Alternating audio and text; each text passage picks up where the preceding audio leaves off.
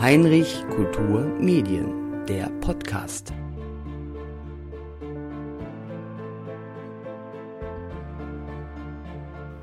In zwei parallelen Ausstellungen im Jüdischen Museum München und im Münchner Stadtmuseum werden die Erfahrungen und Erzählungen von Displaced Persons unterschiedlichster Herkunft in einen lokalhistorischen Zusammenhang gebracht. Dabei stellt das Projekt München Displaced Vielfalt an Erfahrungen in der unmittelbaren Nachkriegszeit in München vor. Erstmals steht die heterogene Gruppe der Displaced Persons, der DPs, im Mittelpunkt, also Personen, die infolge des Zweiten Weltkriegs aus ihren Heimatländern geflohen sind, deportiert oder vertrieben wurden und sich nach 1945 in München wiederfanden. Ich bin nun verbunden mit Jutta Fleckenstein. Frau Fleckenstein, wenn man displaced übersetzen will, kommt man schnell auf verschoben, besser vielleicht noch auf fehl am Platz. Und die Menschen, die verschoben waren, die hießen displaced persons. Was waren das für Menschen? Also wir ähm, schauen uns ja in der aktuellen Ausstellung äh, München Displays, der gerettete Rest, die Zeit nach dem Zweiten Weltkrieg an. Äh, hier im Jüdischen Museum aus einer jüdischen Perspektive und ähm, erzählen eben über die Überlebenden der Shoah, meist aus Osteuropa, die in den Jahren 1945 und 46 in der amerikanischen äh, Zone gestrandet sind. Ähm, der Begriff Displaced Persons, also wie Sie gesagt haben, deplatzierte Personen äh, verschleppte, versetzte Menschen umfasst eben in der ähm, Definition der Alliierten alle Menschen, die aufgrund von ähm, Kriegshandlungen im Zweiten Weltkrieg sich fern von ihrer Heimat befanden und äh, ohne Hilfe nicht zurückkehren konnten. Und äh, dabei handelt es sich eben um eine sehr heterogene Gruppe, also von äh, Zwangsarbeitern und Zwangsarbeiterinnen über ähm, Häftlinge aus Konzentrationslagern, äh, aber auch äh, Personen, die mit der deutschen Wehrmacht kollaboriert hatten und sich nun vor dem Zugriff äh, der, der Sowjetunion äh, flüchteten. Die wenigsten dieser Displaced Persons waren jüdischer Herkunft.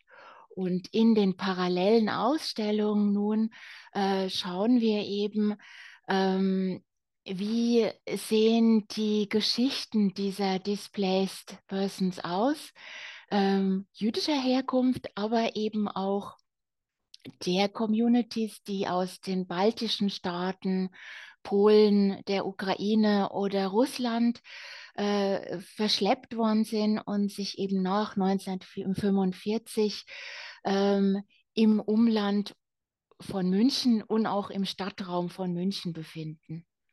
Ich weiß, äh, das fällt mir gerade ein. Äh, hier in Wasserburg gab es auch ein äh, DP-Lager, nämlich im, äh, Bezirks-, im heutigen Bezirkskrankenhaus Gabersee. Da waren halt auch sehr viele DPs untergebracht oder Displaced Persons, wir wollen es ruhig aussprechen, weil Gabersee als Nervenheilanstalt ja quasi aufgelöst war durch den T4-Erlass. Jetzt sind die Menschen, sagen wir mal jetzt München oder die sind jetzt hier äh, im Ort nach dem Krieg. Ich will nicht sagen Stunde Null, die gab es ja eigentlich nicht. Äh, viele wollten ausreisen, manche nicht. Die Kapazitäten äh, für die Ausreise, die konnten ja nicht äh, so ganz einfach äh, hergebracht werden, da ja eben auch Schifffahrt, Marine, alles irgendwo zerstört war. Mussten da viele Menschen für lange Zeit untergebracht werden oder äh, stelle ich das jetzt falsch dar? Naja, die, die Situation der ähm, jüdischen Überlebenden war natürlich schwierig. Man war in gesundheitlich äh, sehr äh, schlechtem Zustand häufig. Man hatte Jahre in Konzentrationslagern äh, zugebracht und gehörte zu den wenigen, die überlebt hatten.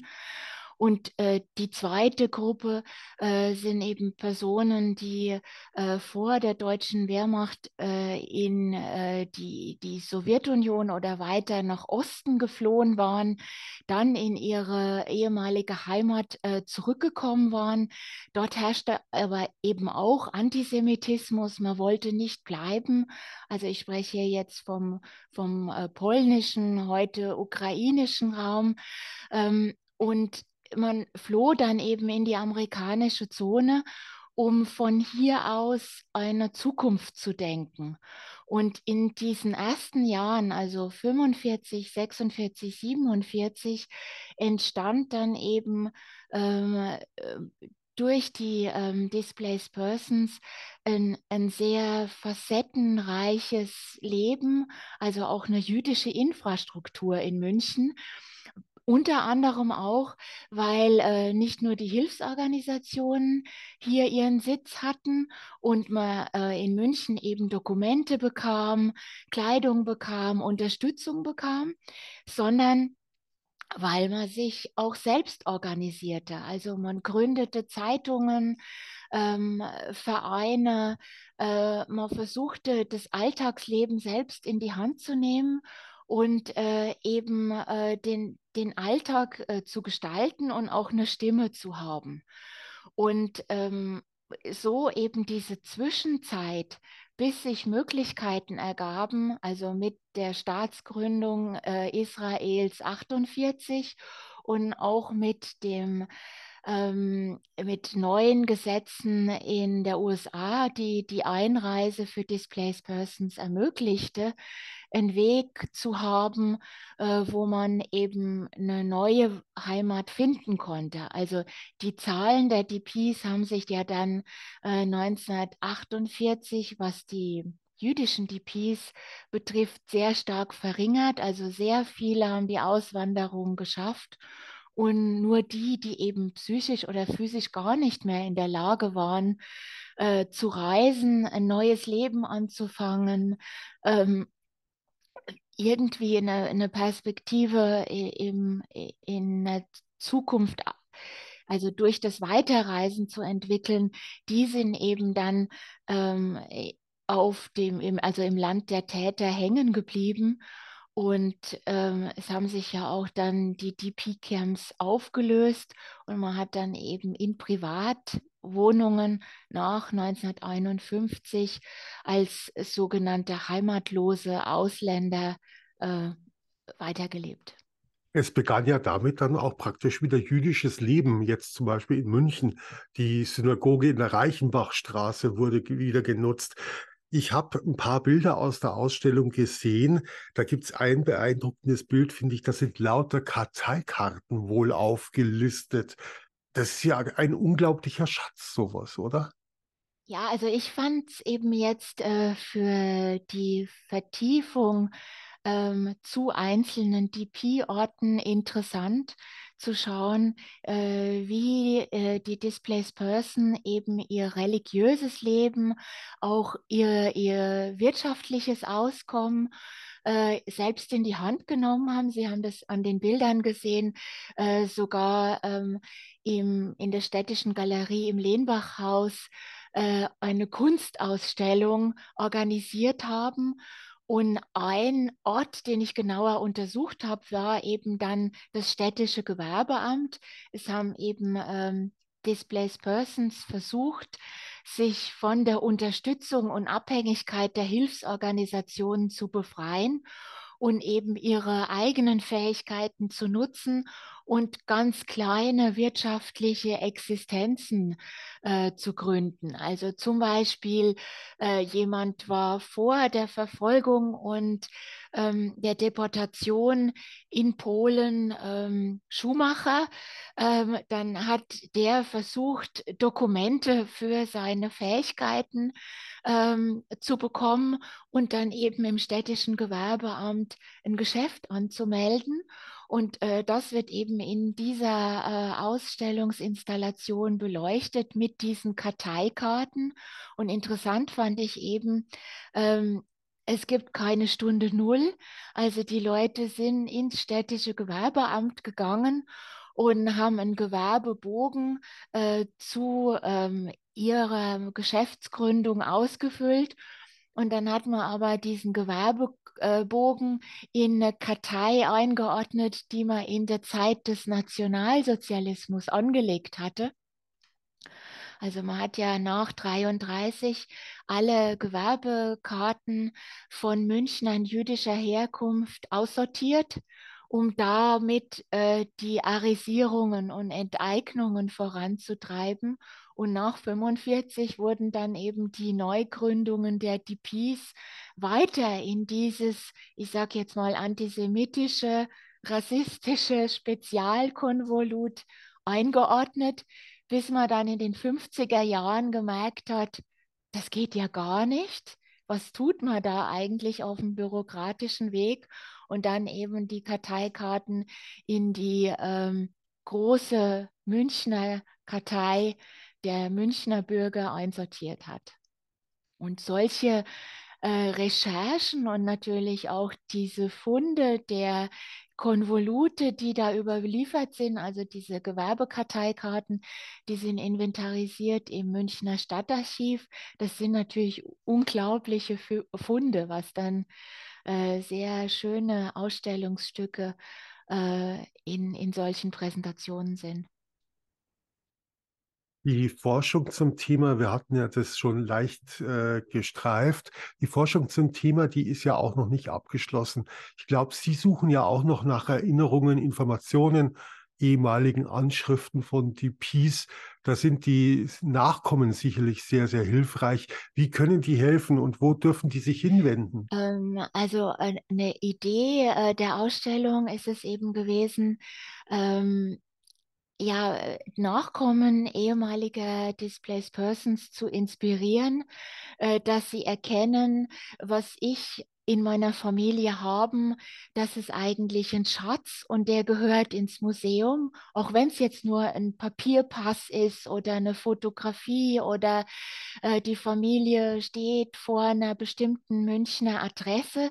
Es sind äh, einfach Informationen und Erinnerungsstücke, die fürs kollektive Gedächtnis der Stadt München sehr wichtig sind. Und wir wünschen uns natürlich, dass Besucher der Ausstellung ähm, die Lücken, die wir markiert haben, also Fehlstellen, wo wir selbst jetzt noch keinen Bestand und kein Wissen haben, aufgenommen wird, wenn man dazu selbst etwas weiß, damit man diese äh, Sammlung vergrößert und ergänzt. Und da ist jetzt natürlich die ähm, äh, digitale äh, Welt ein unheimlicher Zugewinn. Also Sie müssen sich vorstellen, es hat sich jetzt letzte Woche ein Nachkomme äh, von einem äh, ehemaligen DP aus der USA gemeldet, der auf einem Pressebild, also von einem Artikel, ähm, ein Plakat erkannt hat, das äh, sein Vater 1947 gestaltet und gezeichnet hat. Und er, er schrieb dann eben, also ich habe auf dem Pressebild gesehen, äh, da hängt ein Plakat äh, meines Vaters. Wissen Sie denn alles über ihn und über seine Geschichte und über sein weiteres Leben? Und äh, so sind wir eben ins Gespräch gekommen. Und das ist natürlich eine, eine wahnsinnige emotionale Erfahrung, aber auch ein Zugewinn an Wissen und äh, eben auch für die Sammlung. Jetzt darf man ja, glaube ich, eines nicht vergessen. Diese Ausstellung ist eine Doppelausstellung. Das heißt also, der spezielle Münchner Aspekt, der Münchner nicht-jüdische Aspekt, wird praktisch im Stadtmuseum dargestellt. Ich wollte jetzt kein extra Interview machen mit den Kolleginnen und Kollegen vom Stadtmuseum, weil mich natürlich der jüdische Aspekt auch mehr interessiert. Aber Frau Fleckenstein, ich glaube, so ein bisschen was können Sie auch darüber erzählen, oder? Für uns war es jetzt eben äh, bei der Ausstellung, also Sie, Sie wissen das ja, weil Sie uns schon länger begleiten. Wir haben ja schon öfter zur Nachkriegszeit und zur ähm, jüdischen äh, TP-Geschichte ausgestellt. Ähm, war es jetzt besonders interessant, diese Kooperation mit dem Münchner Stadtmuseum, weil eben äh, die Geschichten anderer DP-Gruppen noch ein Desiderat in der Forschung sind. Und wir haben uns eben sehr gefreut, dass das Stadtmuseum jetzt diese Herausforderung aufgenommen hat und eben erste ähm, Recherchen äh, in einer parallelen Ausstellung ausgestellt hat.